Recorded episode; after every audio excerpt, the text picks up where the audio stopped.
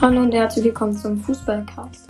Heute geht es um das Thema Super League Desaster.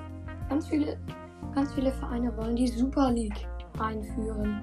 Eine Organisation, mit, wo, du, wo man sich, also wo man ein, an, ein, an, ein Einladungsrecht braucht. Und ja, ich werde da jetzt in mehreren Teilen darüber berichten. Ähm, jeden Tag einen neuen Teil. Und deswegen beginne ich jetzt mal mit dem ersten Teil.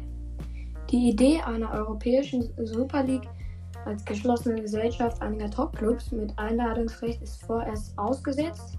Beerdigt ist sie aber noch nicht. Was ich ziemlich komisch finde. Der Schaden ist da. Der, Vorsta der Vorstoß der Clubs hat Folgen und auch Gründe. Ähm, ja, ich gebe euch jetzt hier eine Übersicht. Es geht los. Zwei wilde Fußballtage haben, haben Spuren hinterlassen.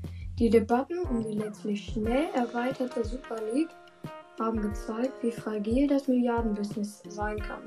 Die UEFA ist zunächst gestärkt.